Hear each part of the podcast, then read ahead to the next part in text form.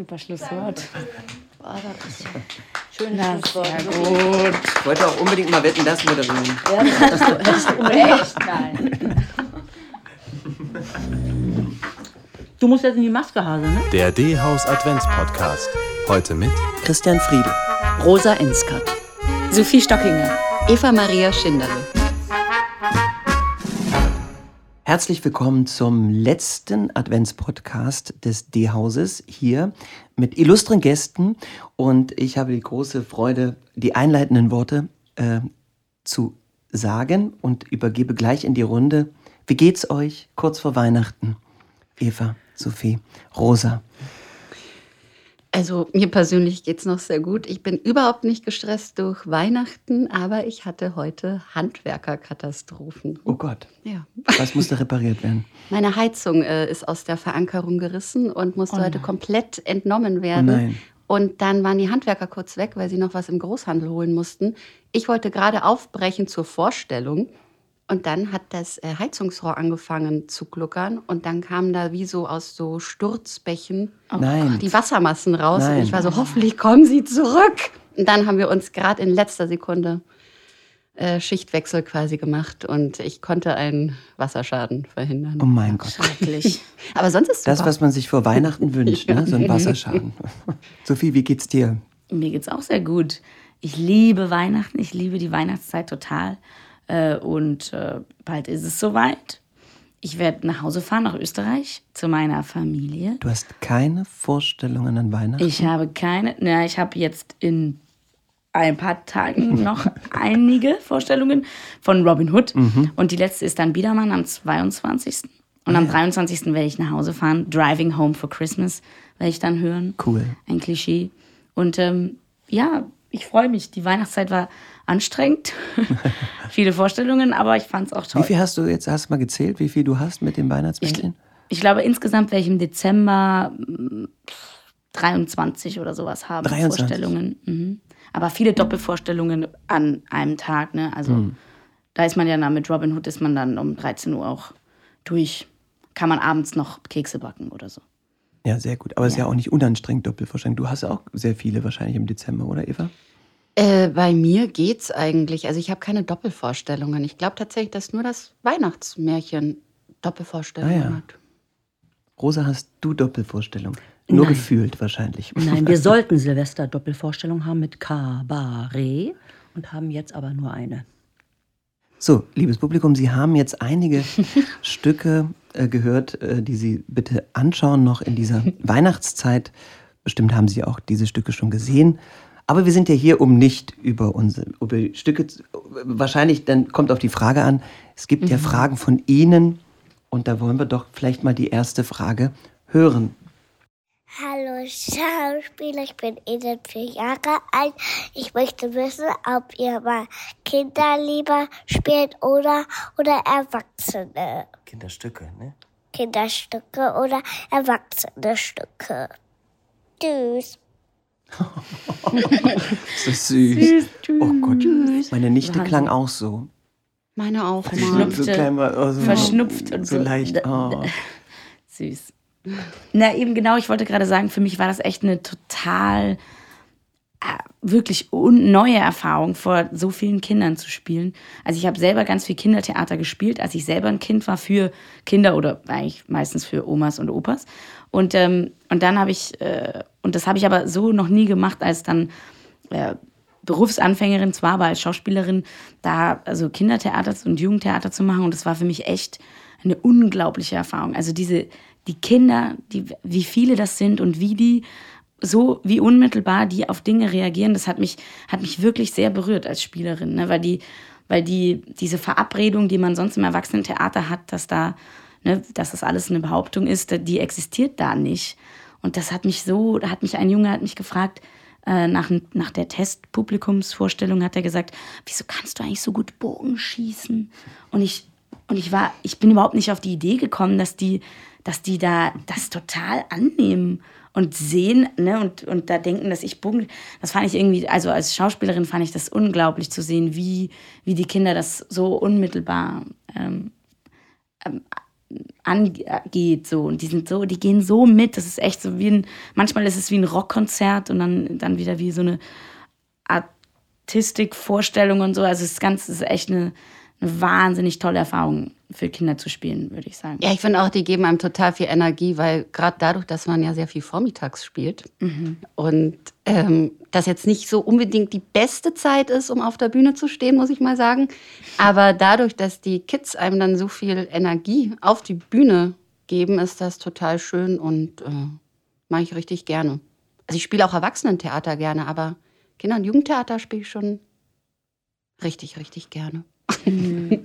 Aber die Kinder sind ja auch wahnsinnig kritisch, ne? Oh Also wenn ja. ihnen was nicht gefällt, dann sind die da auch unverblümt und, und sagen das sofort. Das ist ja immer ein gutes Zeichen, wenn, wenn die dann feiern und da mitgehen und das alles glauben. Das ist ja fantastisch. Ne? Da sind die Älteren dann schon, ähm, schon so erzogen, dass sie dann ruhig sind. Gut, beim Husten äh, sind die Erwachsenen, ähm, äh, es wird viel gehustet in den letzten Vorstellungen. Und, aber die Kids, äh, also ich habe, ich spiele zurzeit nicht so viel Kinder- und Jugendtheater, aber auch ganz viel äh, für Kids äh, gespielt und ähm, habe das immer total geliebt. Ich hatte mal so eine Tour durch äh, 65 Schulen in Sachsen-Anhalt mit einem Stück.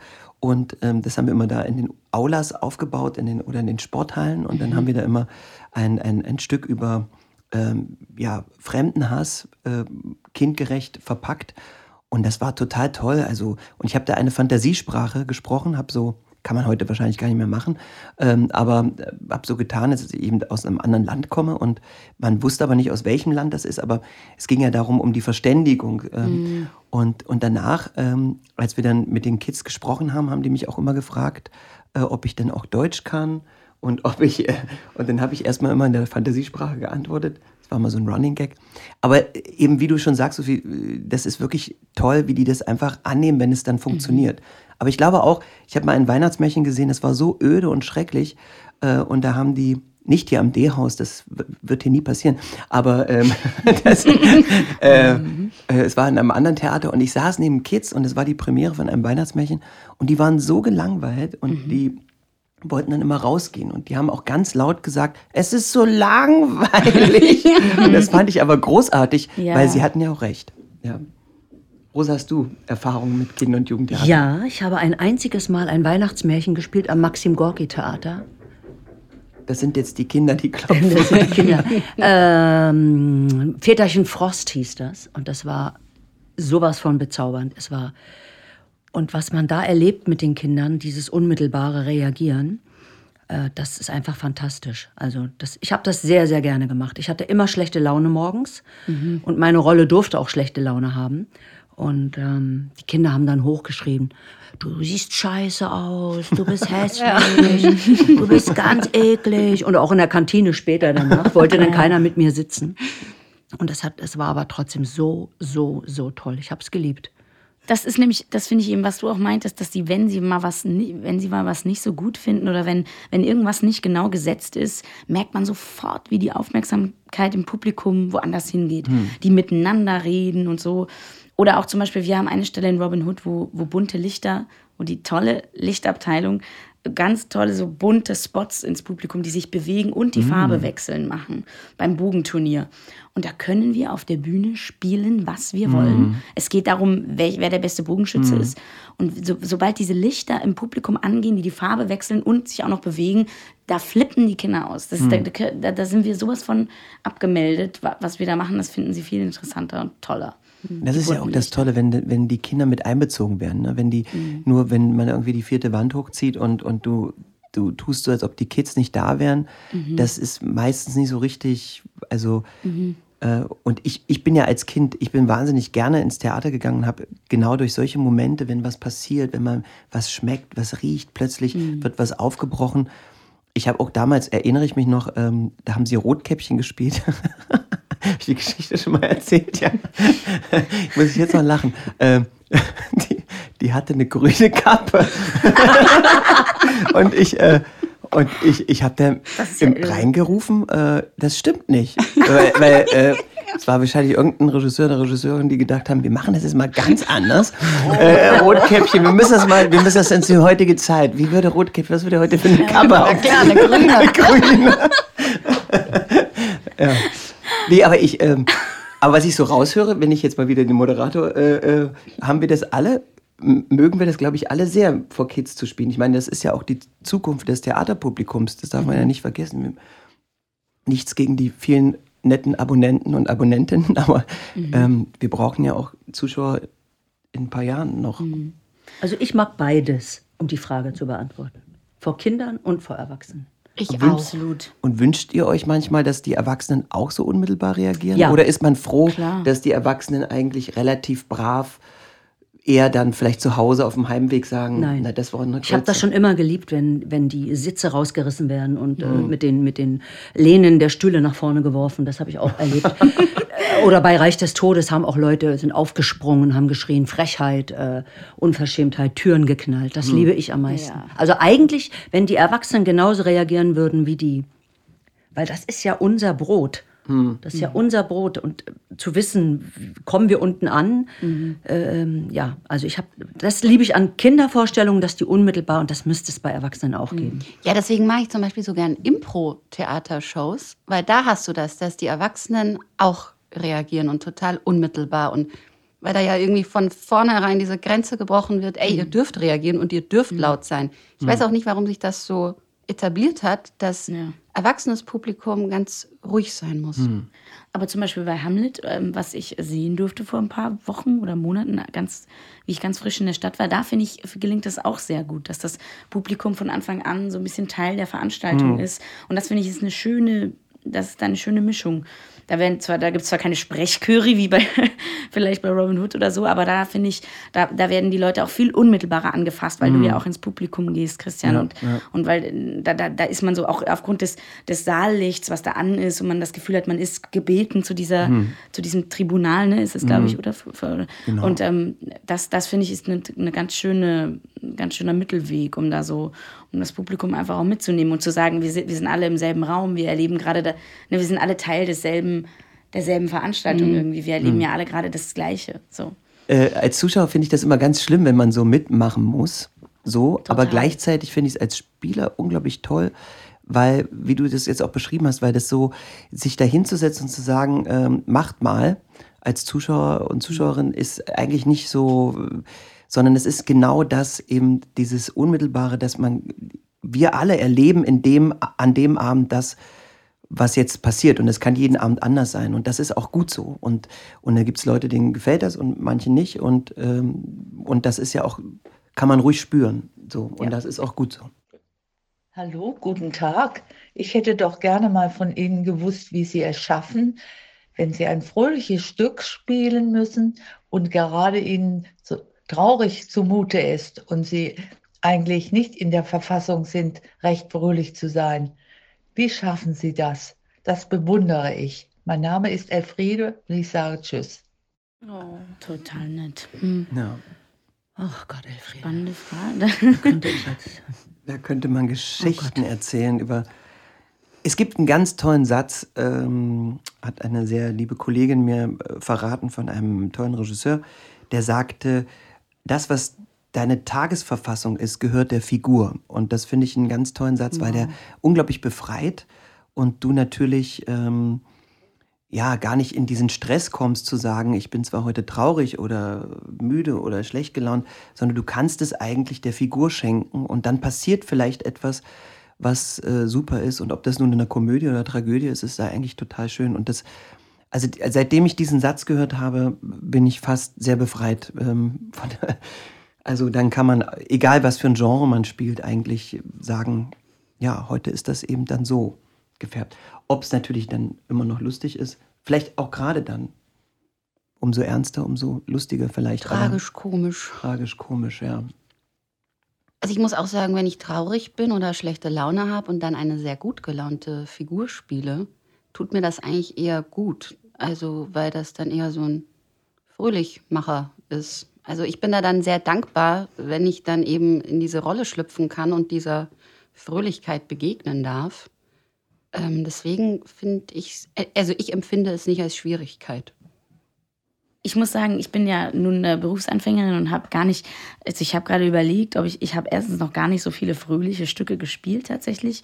Ähm, und ich hatte es eher andersrum. Ähm, ich hatte eine furchtbare äh, Erfahrung kurz, äh, kurz nach Kriegsbeginn ähm, des Angriffskriegs auf die Ukraine haben wir äh, Mutter Courage gespielt in Heidelberg und da geht es ja nun auch äh, um Krieg. Und das war für mich ähm, eine ganz, wirklich eine ganz schräge Erfahrung, das ähm, zu spielen an dem Abend. Das war irgendwie sehr, ähm, ja, es war ganz eine ganz seltsame Erfahrung. Da, da war ich, es war das erste Mal in meinem Leben, wo ich das Gefühl hatte, da, da habe ich mich sehr, eigentlich wirklich fast schon unwohl gefühlt, auf der Bühne zu stehen tatsächlich. Aber umso, ne, also das ist ja umso wichtiger, dass man diese Stücke spielt und so. Und deswegen war das dann auch in Ordnung. Und man hat auch das ganze Publikum, da sind wir wieder bei diesem, dass man das zusammen erlebt. Alle hatten dieses Gefühl, auch die, die im Publikum saßen und alle auf der Bühne.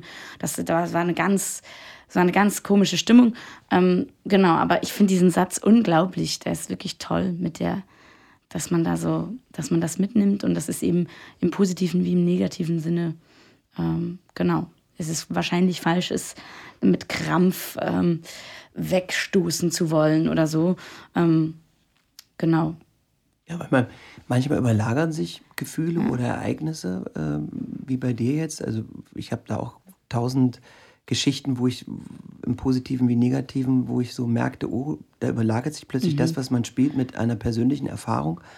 Und ich glaube, dass es eben total toll ist, wenn man sagt, so, das ist nicht schlimm. Mhm. Es ist ja ein Geschenk. Ich meine, wir wissen, was sich da überlagert. Der Zuschauer, die Zuschauerin mhm. wissen das ja zum Glück nicht, äh, was man jetzt privat, ja, genau. außer man ist die ganze Zeit in einer bunten oder einer Gala und die Leute.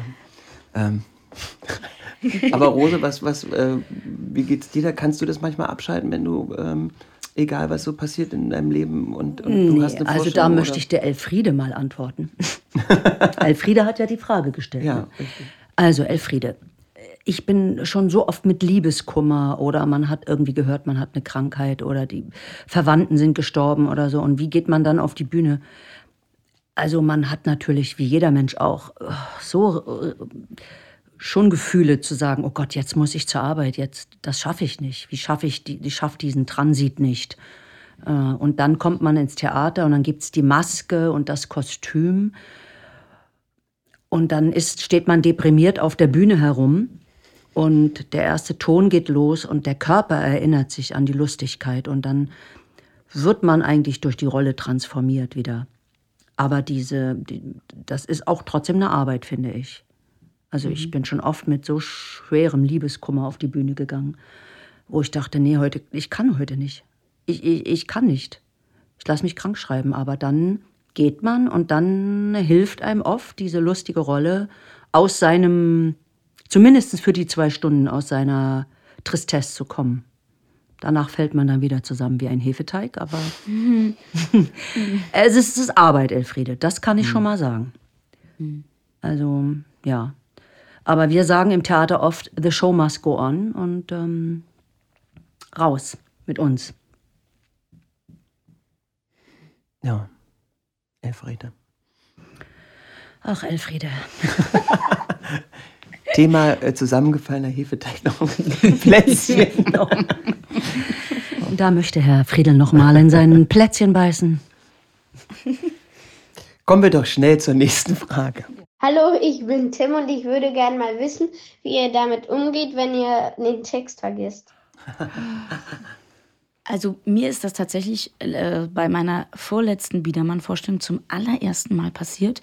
Und ich habe mich einerseits, also ich war total aufgeregt und, und nach der Vorstellung war ich völlig erschüttert, dass mir das passiert ist. Und es waren sogar gleich zwei Hänger in einer Vorstellung. Und ich war völlig äh, am Boden zerstört und dachte mir, oh Gott, es geht zu Ende. Und äh, nee, aber da ist mein Puls äh, total hochgegangen und ne, man ist plötzlich ähm, ganz nervös und denkt, ne, also ich finde es nie wieder. Aber dann hat man ja äh, ganz tolle Kollegen und Kolleginnen und vor allem auch die Soufflage, äh, ähm, die, die einem da helfen kann. Aber da könnt ihr wahrscheinlich noch viel, viel bessere Geschichten erzählen. Ähm. ich könnte ja dein Vater sein. Früher war das ein super Witz, aber es, jetzt stimmt es einfach auch. ähm, ich finde das ganz. Ich, ich, ich habe meinen allerersten Hänger in der Schule gehabt da musste ich ein sozialistisches Gedicht aufsagen. bau auf oder so, weißt du, und dann, dann Ah, war das so ein Gesicht, so ein Gedicht.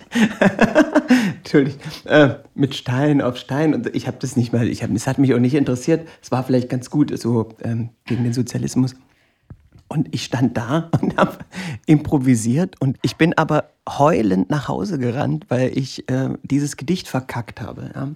Heute bin ich da ein bisschen abgebrühter, wenn irgendwas ist ähm, in irgendeinem Stück, versuche ich erstmal zu improvisieren. So und ähm, ich habe zum Glück außer eine oder zwei Ausnahmen noch nie die Soufflöse oder den Souffleur gebraucht, weil ich immer, ich hab, verbiete das denen immer.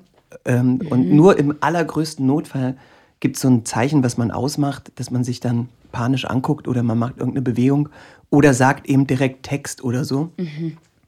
Und ähm, also ich versuche erstmal zu, zu improvisieren. Das ist natürlich bei sowas wie Shakespeare immer ein bisschen schwieriger, als wenn du so Alltagstexte hast. Da kannst du natürlich besser. Und man weiß ja ungefähr, was man in dieser Szene in dem Moment so sagt. Aber, aber ich glaube, der Moment, wenn das einem das erste Mal passiert, ich weiß noch, da in der Schule, ich werde das nie vergessen. Es hat Stunden, man hat das Gefühl, es hat Stunden gedauert. Und es war wirklich, also es war eine ganz komische Zeit, die plötzlich wie angehalten ist und man so wie so ausgestellt. Also ganz, ähm, aber ich meine, wir sind ja auch nur Menschen und ähm, keine Maschinen und wer weiß, was, was ist ich bei manchen Tagen, wenn man wirklich viel im Kopf hat oder man, wir, Rosa und ich, reisen oft auch an. Die Bahn ist nicht das zuverlässigste ähm, äh, Unternehmen, weswegen man so, so schon so einen gequälten Kopf hat und dann, ja. Aber wie ging es euch denn, Eva und Rosa? Äh, ja, also mir ist es einmal passiert, letztes Jahr zum ersten Mal bei einer Premiere äh, von Schimmelreiter. Und da war es bei mir auch so, die kommt, alles ist stehen geblieben, die Welt hat sich nicht mehr gedreht und ich habe begonnen, ich habe wirklich mich so richtig gesehen als kleines Figürchen in meinem Kopf stehend, wie ich ganz viele Schubladen auf und wieder zumache und diesen Text aber einfach nicht finde. Das hat sich wirklich auch wie Stunden angefühlt. Und ich hatte das große Glück, dass die Regisseurin natürlich vor Ort war, weil es war ja Premiere. Und sie hat mir den Text dann reingerufen und alle dachten, ähm, das sei so inszeniert, weil es hat auch an der Stelle ganz gut gepasst, dass es quasi eine Frage nach außen ist und ich da eine Antwort bekomme. Also Ah, ja. deswegen war es, glaube ich, einer der weniger schlimmen Hänger, aber es ist schrecklich. Ja, das ist schrecklich. Ich habe in meinem Leben, in meinem langen Schauspielerleben eigentlich vielleicht ein, vielleicht höchstens zweimal gehangen, so nennen wir das nämlich, wenn man den Text vergisst. Man hängt. Ähm, dann wird es ganz schwarz um einen und man hat wirklich das Gefühl, man ist, ja, man ist in einem schwarzen Raum und äh, man wird richtig, man hat gar keine Verbindung mehr zu, zu den Leuten um einen rum. Es gibt so Stücke, da retten die Kollegen. Und dann gibt es sowas wie Goethe, wo sich das dann reimt oder wo das in Versmaß gesprochen werden muss.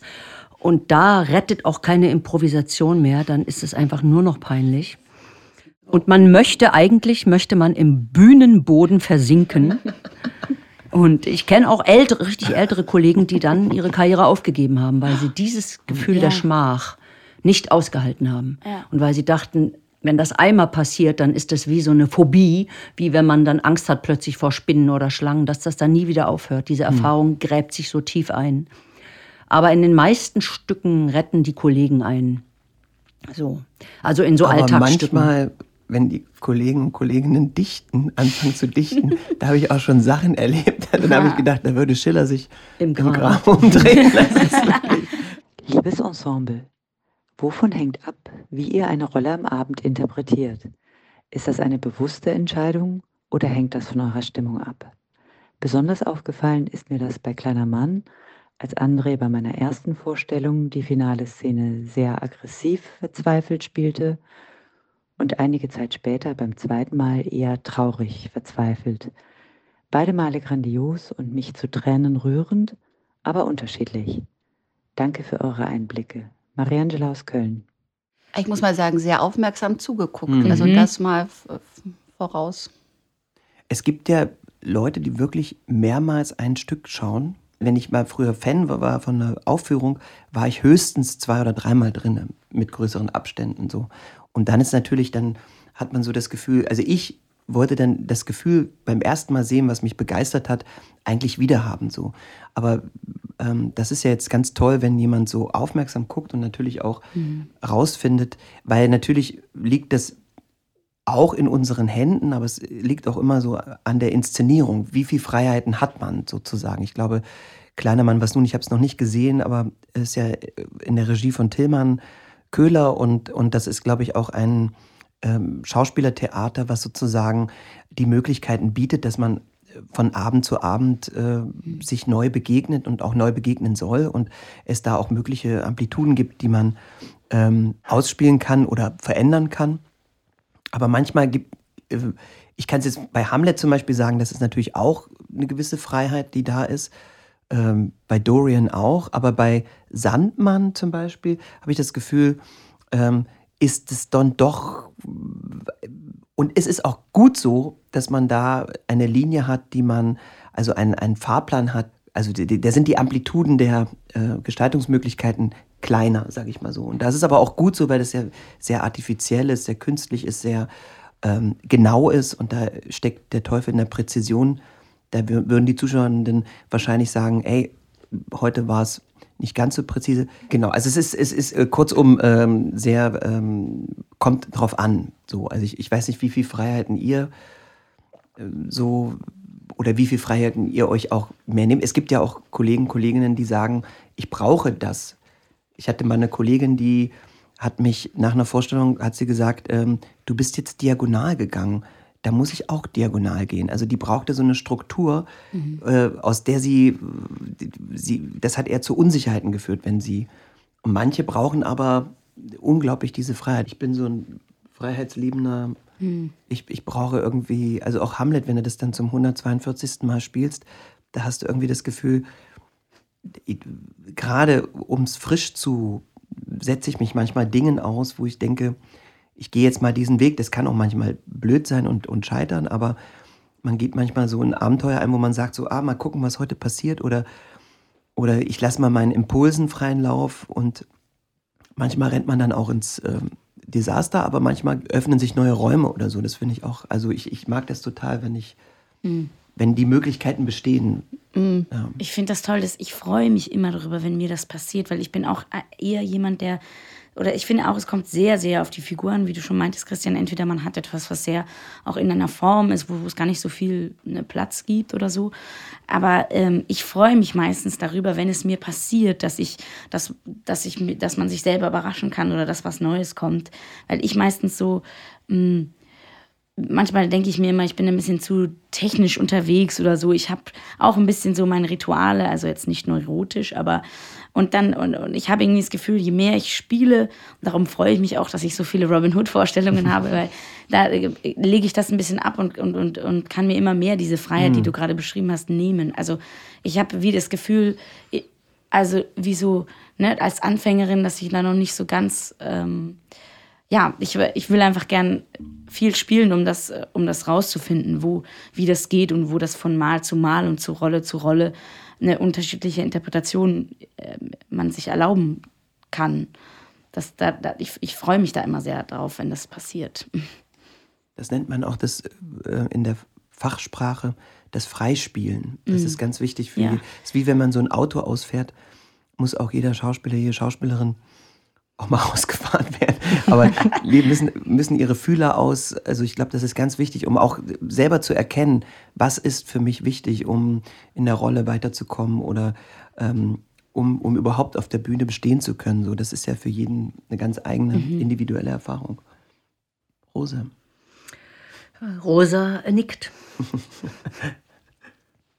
ja, ich bin ja eher ein Vertreter des, des absolut Freien.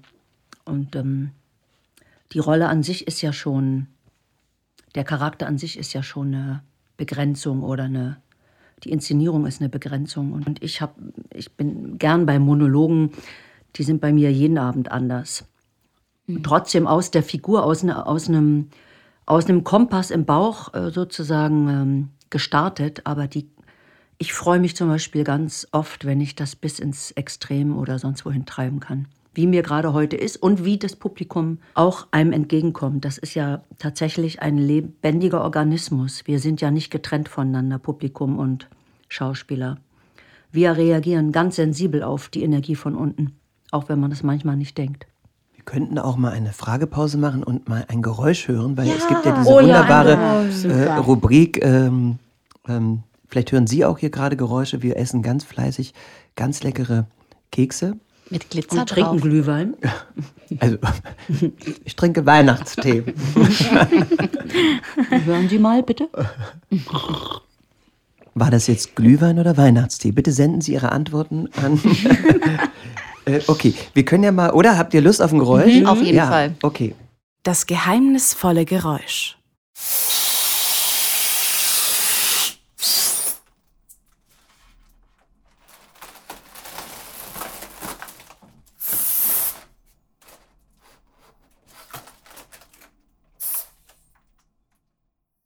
Erst habe ich an reißendes Papier gedacht und dann habe ich aber gedacht, das ist was, das was gesprühtes. Ja, wie Luft, ne? Vielleicht äh, Wie bei beim Zahnarzt, wenn du so Luft Ja, hast. ja, aber genau und nein, so ein. Sauger dachte ich eher beim Ja. Zahnarzt, dieser Zahn- Sabbersauger. Zahnarzt kann es aber nicht sein, ne? Das ist Nee. Theater, ja? Okay, Der Theaterzahnarzt. Gibt es ein Theater?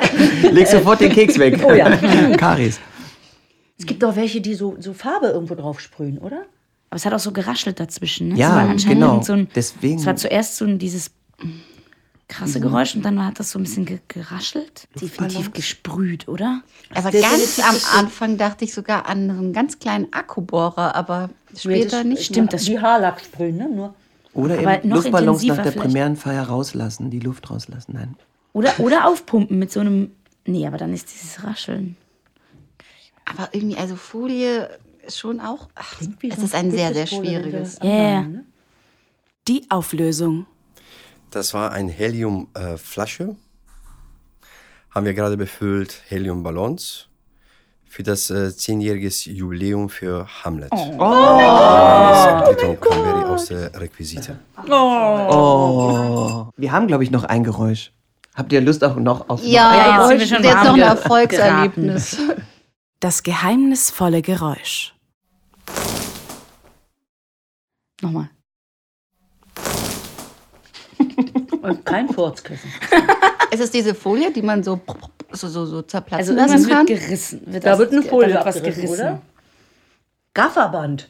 Ja. Gafferband. ist Ja, Gaffer. ja, Ja, richtig. Ja. Bei der Technik. Ich glaube auch. Fix. Die Auflösung. Hier hörten Sie die Hose vom Confucier aus dem Stück Cabaret, die rechts und links mit einem Druckerband befestigt ist, die er sich während des Stückes vom Leibe reißt. Ich bin Anne aus der Herrenschneiderei und bin gleichzeitig auch Garderobierin und betreue diese Stücke. Nee. Klar, der hat ja auch so einen, Ga der hat ja auch so einen Klettverschluss. Klettverschluss. Na, ich war kurz bei Klettverschluss, Ach, sind aber. wir schlecht im Raten. Wir sind schlecht. Im Zuhören sind wir so schlecht. Hallo, hier ist Golda. Ich wollte fragen, ob ich mir die Lieder aus Robin Hood auch zu Hause anhören kann. Danke. Ja, das ist doch eine schöne Frage. Ähm, diese Lieder kann man sich tatsächlich zu Hause anhören. Und zwar, wenn man auf die Website des D-Hauses geht und dann die Vorstellung Robin Hood ähm, anklickt. Und da sind dann diese Lieder ähm, verlinkt. Und ich glaube, wir alle, die da mitspielen, freuen sich, wenn ihr euch das anhört und ähm, dann zu Hause damit eure Eltern nervt. Robin, Robin Hood, Robin, Robin Hood. Bin Robin, Robin Hood, Robin, Robin Hood. Ich bin Robin, Robin Hood, Robin, Robin Hood. Ich bin Robin, Robin Hood, Robin, Robin, Robin, Robin, Robin. Dürfen sich Eltern das auch anhören? Selbstverständlich dürfen das sich die Eltern auch anhören. Und ihre Kinder damit nerven. Hallo, mein Name ist Valeria. Ich würde gerne wissen, ob der Sandmann irgendwann wieder ins Programm aufgenommen wird. Denn äh, das Stück ist grandios, das wissen wir alle und die Musik natürlich auch. Und deshalb auch noch meine Frage, ob es vielleicht irgendwann eine CD dazu geben würde mit der tollen Musik. Das würde ich mir sehr, sehr wünschen, denn ich vermisse die Musik sehr. Allen eine schöne Weihnachtszeit. Tschüss. Schön. Ebenfalls eine schöne Weihnachtszeit. Haben wir denn gute Neuigkeiten? Wir haben sehr gute Neuigkeiten, liebe Valeria. Wir spielen es tatsächlich dreimal um Ostern. Und wie ich gehört habe, sogar im Juni. Ja. Ende der Spielzeit sozusagen. Genau. Die Spielzeit wird nochmal beendet mit einem Doppelschlag Sandmann-Vorstellung. Ach herrlich. Toll. Es gibt Wir aber noch keinen auch. Verkauf. Wir vermissen es auch. Es liegt sehr, sehr lange und ähm, wir singen das auch wahnsinnig gerne. Ähm, welches ist denn unser Lieblingslied, Rosa? Vielleicht kannst du es mal kurz anstimmen. Anstimmen? Boy in amber on the stairs, Sunday light through his hair, cast a shadow on the wall, deep and dark. Mehr dürfen wir nicht singen. Ähm, der Rechte? Leider äh, gibt es keinen Soundtrack und es ist auch kein Soundtrack geplant. Ähm, das hat äh, verschiedene Gründe. Und ähm, aber wir versuchen das Stück so oft zu spielen, dass man, ähm, wenn man zufällig süchtig nach der Musik ist, genug äh, Möglichkeiten hat, die Musik live zu hören. Wir beide haben ja mal beim Hörspiel von Bob Wilson Ja. ähm, das eine Lied. Kannst du Sunday Light haben wir, Sunday äh, Light haben wir eine wir- ganz spezielle haben Piano-Version ja. aufgenommen. Tower zu Babel heißt das Hörspiel. Das kann man sich auch komplett downloaden und anhören. Und da gibt es, wenn man das mal eingibt, Tower of Babel 2. Das ist ganz wichtig. Das ist der zweite Teil des Hörspiels von Bob Wilson. Und das ist so ein Collage, eine assoziative Collage. Und da äh, hört man Rosa und äh, mich unter anderem das Lied singen, aber auch interessante Texte. Es gibt auch einen Text oder zwei Texte aus dem Sandmann, die wir da auch Mhm. sprechen. Und Christian Also spielt ist- Klavier. Genau, wir haben das so. Wir werden auch nochmal mit Anna Calvi sprechen, weil es, die Frage kommt ganz oft nach dem Soundtrack. Aber es ist, glaube ich, komplizierter, als man denkt. Leider. Hat, glaube ich, mit Rechten zu tun, ne? Oder? Genau. Musikrechten. Mit Musikrechten, ja. Hallo, also ich wollte eine Frage stellen und die wäre, ähm, das Stück Don Giovanni. Ich wollte fragen, wie lange dieses Stück gedauert hat, um es zu proben. Bin einfach neugierig. Hm? Oh Gott, süß.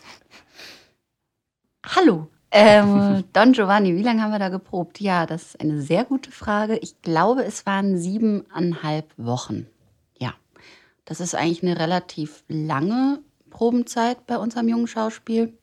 Genau, da hatten wir schön viel Zeit, uns mit der Thematik auseinanderzusetzen. Aber man muss dazu sagen, Eva, dass er ja parallel auch immer noch Vorstellungen spielt. Ne? Oh ja, das, das heißt, also man stimmt. probt dann nicht Ja. siebeneinhalb Wochen komplett morgens und abends, sondern man hat dann noch Vorstellungen, die man spielt. Und Genau, aber die letzten ein bis zwei Wochen hat man dann immer nur noch für diese eine Produktion. Ja. Genau. Ja, hallo zusammen. Hier spricht der Stefan aus Mönchengladbach. Ich habe eine Frage. Ähm, wie ist das bei euch? Ähm, macht ihr gerne Theater? Da gehe ich von aus. Aber wollt ihr vielleicht auch mal gern zum Fernsehen, TV, Kino, was es da so alles gibt? Also träumt man davon, ein großer Star zu werden im Fernsehen oder liebt man doch lieber das Theater vor Ort? Ja, da muss unser großer Star antworten. Christian Christian. Wir haben doch hier einen sitzen. Ja, aber kein, äh, Fer- also Fernsehen, äh, also ich sag mal so, äh, ich habe als Kind immer davon geträumt, ähm, es gibt eine lustige Anekdote, wenn ich, könnt ihr auch rausschneiden, wenn die zu lang ist. Ähm, ich bin äh, sonntags immer ins Kino gegangen und da gab es immer das Ritual, um neun gab es eine Kindervorstellung und um elf ist man zu Eisblume gegangen und hat sich Eis gekauft. Und bei den Kindervorstellungen saß, saß man da und hat dann immer so verschiedene Kinder, meistens äh, russische, tschechoslowakische Märchen oder eben auch ähm, ostdeutsche ähm, Kindermärchen, wie zum Beispiel das Schulgespenst. Ähm, einigen wird dieser Kinderfilm was sagen. Und ich saß da und habe wirklich immer gedacht, ich würde so gern da mitspielen und hatte dann so zwei Mädchen neben mir, die ich gar nicht kannte und habe behauptet, dass ich da gerade auf der Leinwand zu sehen bin, obwohl der auf der Leinwand nicht äh, schwarzhaarig war, so wie ich, sondern ähm, äh, blond und groß. Aber ich habe es geschafft, dass sie mir geglaubt haben. Jedenfalls. Wow. Also äh, ja, ich glaube so. Aber ich will damit sagen, ich glaube, das ist, äh, natürlich ist das auch, also bei mir schon immer ein Traum gewesen, auch äh, im, im, im Kino mal auf der Leinwand zu sein oder mal im Fernsehen zu sehen, zu sein. Aber man muss, ich muss wirklich sagen, ich bin als Kind schon gerne, habe schon immer gern Theater gemacht und Theater ist für mich, gerade weil wir, wir haben ja vorhin über das Unmittelbare gesprochen und wenn man die Reaktion bekommt und dass das ein, ein, eine Energie ist, die von unten nach oben, von oben nach unten und durch die Seiten äh, geht, das, das kann auch der beste Film und die beste Serie nicht abbilden. Und das Theater ist da schon ein ganz einmaliger Ort. Und ich schätze den sehr, diesen Ort, und würde, ähm, ja, deswegen, ich bin wahnsinnig gerne am Theater. Ich finde es toll, auch mal vor der Kamera zu stehen, aber ich spiele doch sehr, sehr gerne Theater. Ich finde auch, also ich ich komme ja aus Österreich und Österreich ist ein sehr kleines Land, wie wir alle wissen.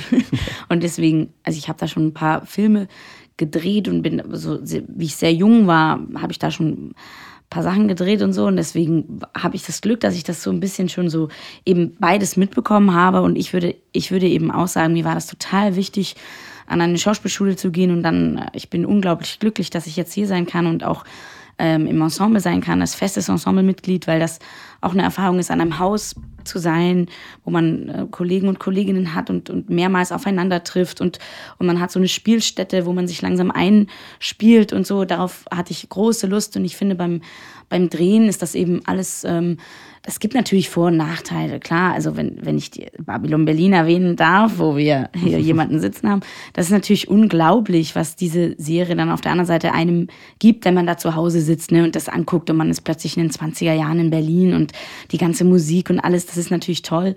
Ähm, das kann man auch, wenn ich nicht kleinreden oder so. Aber ähm, es geht auch alles viel, also es ist auch, finde ich, so ein bisschen unromantisch dann manchmal am Filmset, weil das alles so, ne, äh, Christian spielt Hamlet am Tag davor und fährt dann vielleicht äh, ans Set oder so, da ist man so, man wird so rein und raus geworfen. Und ähm, das mag ich, dass man am Theater, dass man da so einen Prozess zusammen hat und, und, und, ähm, und das eben, klar, das Live-Erlebnis ist, ist einfach un, unbezahlbar. Und das ist natürlich etwas, was das Theater so besonders macht, sozusagen als Ort im Moment. Du kannst es halt nicht. So ein Film, wenn er gut läuft, zum Glück, dann hast du den für immer, warst du mal Teil eines tollen Projektes. Wenn er nicht gut läuft, warst du auch Teil eines blöden Projektes, was leider nicht mehr zu löschen ist. Da gibt es ja bei unseren Theateraufführungen zum Glück Momente, wo man sagt, zum Glück ist das abgesetzt, äh, der gequirlte Quark. Also du hast vor allen Dingen als äh, Schauspieler am Theater tatsächlich ähm, eine persönliche Macht, das, das Ergebnis, das künstlerische Ergebnis mhm. mitzubestimmen. Das hast du im Film gar nicht. Ich habe zum Beispiel mit Christian mal zusammen einen Film über Kleist gedreht. Und da hatte ich wirklich, äh, ich würde mal sagen, doch wunderbare Szenen zu spielen. Und dann wirst du hinterher einfach rausgeschnitten. Ein ganz kompletter Strang wird rausgeschnitten. Oder du wirst ähm, ja, du bist beim, beim Film oder vor allen Dingen beim Fernsehen oft überhaupt nicht mehr Teil des künstlerischen Gesamtprozesses. Du arbeitest kurz deine Leistung ab, mhm. aber zum Schnitt, zur, zur, Musik, zur Musik oder zur Kameraeinstellung hast du eigentlich gar nichts groß mitzutragen. Während du am Abend unmittelbar deine, deine Figur und deine Arbeit machst, auch im, im, äh, der, im, im Kontext mit dem Publikum und so. Das hast du beim Film nicht. Dafür bringt dich der Film oder ja oft an wunderbare Orte. Ne? Ich habe schon in Kanada gedreht, ich habe in Rumänien gedreht, ich habe oh Gott, wo ich schon überall gedreht habe. Ich habe die schönsten Plätze der Welt gesehen, die größten Villen, die man sich vorstellen kann, in denen man plötzlich drehen darf, Porsche fahren, Windhunde besitzen, äh, mehrere Kinder haben. Also alles ähm, traumhafte Sachen. ja, wirklich traumhafte Sachen haben wir schon erlebt. Ne? Hm. Toll. Beim Film das ist ja so ein Privileg, ne, wenn man beides, wenn man beides haben kann. Das ja. natürlich, das muss man auch mal sagen. Dass das natürlich, wenn man, wenn man im Theater sein kann und dann ab und zu mal was drehen kann, ist natürlich eine, also wäre für mich auch eine Idealvorstellung, dass man da, dass man beides mitnehmen kann. Das ist natürlich nicht immer möglich, ja. aber aber, aber ja. meine Verwandten fragen mich auch immer, was, was ist, mhm. magst du lieber, Theater oder Film? Und dann muss ich auch immer nachdenken auf was könnte ich jetzt wirklich verzichten? Dann würde ich, glaube ich, das Theater nicht wählen. Also das, dann würde ich, glaube ich, sagen, lieber bleibe ich dann am Theater. Oder ja, würde ich auf der Bühne? Würde ich auch sagen, tatsächlich. Hallo, mein Name ist Michael und äh, erstmal gratuliere ich zu der tollen Idee mit diesem Adventskalender und habe dann auch eine Frage äh, betrifft äh, vertragliche Festlegung bestimmter Aktionen bei Schauspielerinnen auf der Bühne. Also ich habe gelesen, beim Film ist es so, dass genau vertraglich festgelegt wird, was Schauspielerinnen äh, tun dürfen in der Filmaktion und was sie nicht zu tun brauchen. Sogar sehr detailliert.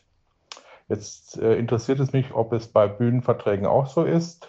Und äh, ob das ausgehandelt wird jedes Mal neu oder ob es da bestimmte Klauseln gibt, die man halt äh, in, Vertragen, in Verträgen festlegen kann, dass Schauspielerinnen äh, bestimmte Aktionen auf der Bühne nicht tun brauchen. Wenn das von Regie beziehungsweise äh, Konzept erwartet wird.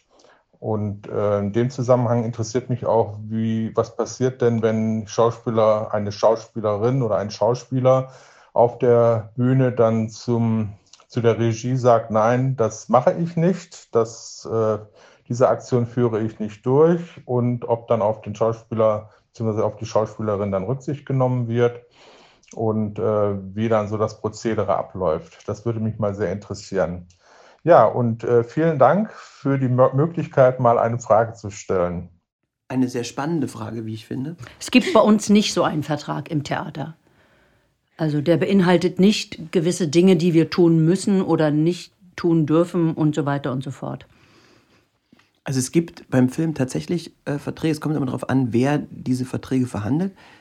Äh, man hat im besten Fall eine Agentur, die diese Verträge verhandelt und ähm, es geht dann um, um Nacktheit zum Beispiel oder gewisse Sachen, die, da gibt es dann so kleine Klauseln. Das ist jetzt in Deutschland nicht ganz so gang und gäbe, aber schon, es gibt schon solche Dinge auch. Es gibt jetzt auch natürlich durch die in den letzten Jahren aufkommenden Sexismusvorwürfe oder ähm, gewisse Mobbing- und MeToo-Debatten etc gibt es auch ähm, Sachen, wo man sagt, man möchte einen Safe Space äh, haben, also einen gesicherten Raum.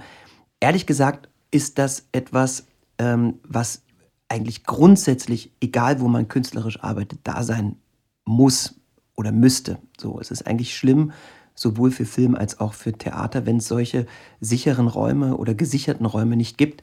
Also das heißt zum Beispiel, man hat früher mal gesagt, Proben sind eigentlich ein geschlossener gesicherter Raum, in dem eben menschliche Emotionen auf einem respektvollen Umgang ähm, äh, möglich sein müssen. Äh, das wird natürlich unterschiedlich ausgelegt, aber ähm, es gibt da keine Begrenzungen und eigentlich, wenn jemand sagt, das möchte ich nicht machen oder ich habe Probleme damit, dann wird sowas auch ernst genommen. Und sollte da jemand seine Macht missbrauchen und ähm, sagen, nee, du machst es aber, ähm, dann kann man immer noch in eine höhere Instanz dazwischen schalten und sagen, also ich muss hier geschützt werden so. Und ähm, weil das ist natürlich wichtig, dass die Menschen, die auf der Bühne stehen, geschützt sind oder die auch vor der Kamera stehen. Und es ist eigentlich, muss das eine Voraussetzung sein. Es ist schlimm, dass man eigentlich solche Sachen braucht, dass man das vorher festschreiben muss oder festlegen muss oder so, weil man aus Erfahrung ähm, schon oft äh, gemerkt hat, dass man zu etwas gezwungen wurde oder so. Aber eigentlich also in meiner erf bisherigen Erfahrung und äh, Laufbahn habe ich zum Glück sowas noch nicht äh, erleben müssen und auch noch nicht beobachten müssen, muss ich sagen. Also, ähm, aber man hört natürlich Geschichten, man liest Geschichten und ähm, ja, also wir haben auf jeden Fall das Recht zu sagen, das möchten wir nicht. Und das ist auch unser gutes Recht und ist ganz, ganz wichtig. Hallo! Unsere Frage ist, was man gegen Lampenfieber tun kann. Ja, ich habe gar kein Lampenfieber. Echt? Echt? Gar nicht? Never ever. Wow. Noch nie gehabt? Also ich, also hier, ich bin rosa, ne? äh, äh, nee, also wenn, manchmal bei Premieren, aber ganz selten. Also das ist dann so eine, nee. Also ich muss eher sagen, ich habe im Leben Lampenfieber.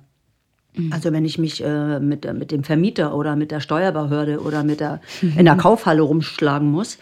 Aber auf der Bühne hatte ich noch nie Lampenfieber. Noch nie. Und mal so ein ganz leichtes, positives Aufgeregtsein wie vorm Weihnachtsmann oder so, der ja jetzt gleich kommt. so, äh, so wie wenn der Weihnachtsmann gleich kommt, so ein leichtes Pruseln oder so. Das ja, war es. eben so eine positive Aufgeregtheit. Ja, Also aber Lampenfieber, so wie manche, dass die gar nicht, dass die dann so krank werden oder sich richtig, kenne ich nicht und habe ich mir manchmal gewünscht, weil, weil, weil es ja dann sonst auch ja, ein bisschen boring, langweilig sein kann. Nee, ich habe kein Lampenfieber, nie. Also ich habe nicht dieses negative Lampenfieber, sondern eben dieses, ich bin halt total aufgeregt und freue mich irrsinnig, da rausgehen zu dürfen. Und es ist, genau wie du sagst, wenn der Weihnachtsmann kommt. Also sowas. Und das möchte ich dann auch eigentlich, da möchte ich dann gar nichts dagegen machen, sondern das genieße ich dann sehr. Ja. Ich finde aber schon, also ich könnte nicht sagen, dass ich gar kein Lampenfieber habe. Also ich merke das vor allem, ich merke das an meiner, an meiner körperlichen Reaktion. Selbst wenn ich gedanklich noch nicht so, so richtig nervös bin, aber ich merke einfach, wie, wie sich, na schon, ich krieg schon so ein richtiges Kribbeln im Bauch, was aber nicht mehr so ist, so wie wenn der Weihnachtsmann, sondern wirklich noch, ne, ist wirklich schon unangenehm manchmal und so. Das bekomme ich schon und ich würde aber auch sagen, das gehört total dazu. Das, das, das macht einen irgendwie auch wach und, ne, und, und ähm, alles lädt sich irgendwie auf. Ähm, und ich finde manchmal, also bei Biedermann zum Beispiel, da, da braucht es ganz lange, da habe ich eine ganz frühe Maskenzeit und dann bin ich schon im Kostüm und habe schon meine Perücke und dann trete ich erst in der dritten Szene auf, wo schon irgendwie 35 Minuten gespielt wurde. Das war für mich eine krasse Erfahrung, dass meine Kollegen und Kolleginnen schon draußen sind und da schon spielen und ich habe, ich höre immer mit in der Garderobe, um zu, zu wissen, was da jetzt gerade so passiert. Ich meine, ich weiß ja, was passiert auf der Bühne, aber ne, um zu hören, was so ist. Und das ist äh, für mich das Schlimmste, dass ich dann da in meiner Garderobe sitze und und warte, warten muss, bis ich endlich äh, dann auftreten kann. Da finde ich manchmal, habe ich manchmal gemerkt, da muss ich einfach, muss ich mich zwingen, ich weiß nicht, noch ein bisschen Zeitung zu lesen äh, und erst kurz vorher mich da so zu fokussieren, weil sonst dauert es einfach zu lange und dann, dann ist man wirklich irgendwann, denkt man sich dann wirklich, äh, oder denke ich mir dann, oh Gott, jetzt, oh, wieso, ne, also da ist dann die Aufregung groß. Aber ich glaube, da muss man einfach durch. Ich mag diese Aufregung total. Die geht bei mir meistens auf den Magen. Ja, bei mir auch. Und äh, das ist wirklich. Äh, ähm, und ich habe mal irgendwann, äh, als Jugendlicher habe ich immer gesagt, wenn das weg ist, dann höre ich auf. Was man immer so als Jugendlicher sagt. Aber ähm, ich finde das total, ich, ich mag dieses, manchmal gibt es auch so Momente, wo ich mich wirklich frage, warum machst du das? Mhm. Wa- Warum setzt du dich dem aus? Aber so, dass man jetzt wirklich so, also Fieber im wahrsten Sinne des Wortes, also es ist bei mir wirklich eine extreme Kribbeln und manchmal, also das ist auch sehr unterschiedlich gelagert, aber ich finde es, ich finde es eigentlich total schön, weil im, in dem Moment, wenn dann, wenn du dann, wenn das Stück dann läuft und du das Mhm. plötzlich los wirst oder dann Ja. im besten Falle wirklich versinkst in dem, was du machst, dann ist das, ähm, ja, gehört dazu. Ich glaube, es ist so eine Auslegungssache so, aber ich glaube, so, ein, so eine Nervosität, also ich habe die ähm, schon oft, Mhm. aber nicht negativ konnektiert. Mhm. So, jetzt sind wir, glaube ich, schon am Ende unseres Fragenkataloges und Geräuschausfluges. Rosa hat den Teller mit den. mit dem, ich habe den Fast gesamten Teller aufgegessen. Denn das war die Aufgabe. Und äh, ähm, ja, äh, wir bedanken uns fürs Zuhören und wir haben ja auch noch die Möglichkeit, selber eine Frage an Sie, liebe Zuschauerinnen und Zuschauer, zu stellen. Und Rosa hatte eine Frage sogar. Ich habe eine Frage, wenn ich den, den Weihnachtsstollen. Ich wollte fragen, wie es Ihnen, liebes Publikum, geht. Oh Gott, wie peinlich. Wenn wir im Moment auch durch Krankheit, Corona, tralala, mh, sehr oft was ausfallen lassen müssen. Und Sie haben Karten gekauft und freuen sich auf eine bestimmte Vorstellung. Ist Ihnen das dann recht oder eher Unrecht, wenn vorne eine Dramaturgin sich hinstellt und sagt, heute Abend spielt XY für Z? Sind Sie froh, dass es stattfindet, egal wie? Oder sind Sie eher ein bisschen disappointed, weil es nicht so ist, wie Sie sich das gedacht haben? Super Frage. Ja, sehr gute Frage. Ist eine sehr gute Frage. Ich und- möchte auch bitte eine Antwort, liebe Zuschauer. Ja? Rinnen. Oder findet man es dann auch manchmal sehr spannend, dass da eben was außerplanmäßig passiert und dass da jetzt jemand mit Textbuch ist, was ja manchmal guckt man ja auch gern so hinter die Kulissen. den Ja, also wir einmaligen sind auch- Moment noch einmaliger macht. So einen Genau. authentischen Moment, ne? Also auf jeden Fall eine sehr, sehr gute Frage. Sie können das schriftlich oder in Audioform direkt an uns bitte schicken. Wir wünschen Ihnen ein gesegnetes, frohes Fest mit ganz viel Theatervorstellung. Kommen Sie gut ins neue Jahr. Kommen Sie bitte wieder ins D-Haus. Ja, wir sind gerne für Sie da und ähm, ähm, wie Sie ja heute auch schon mitbekommen haben, finden wir das ja auch ganz toll, dass es eine Energie gibt zwischen uns und die soll bitte auch nicht aufhören. Frohe Weihnachten. der D-Haus Advents Podcast. Jeden Adventssonntag eine neue Folge. Im Netz unter www.dhaus.de und auf allen gängigen Streaming-Portalen.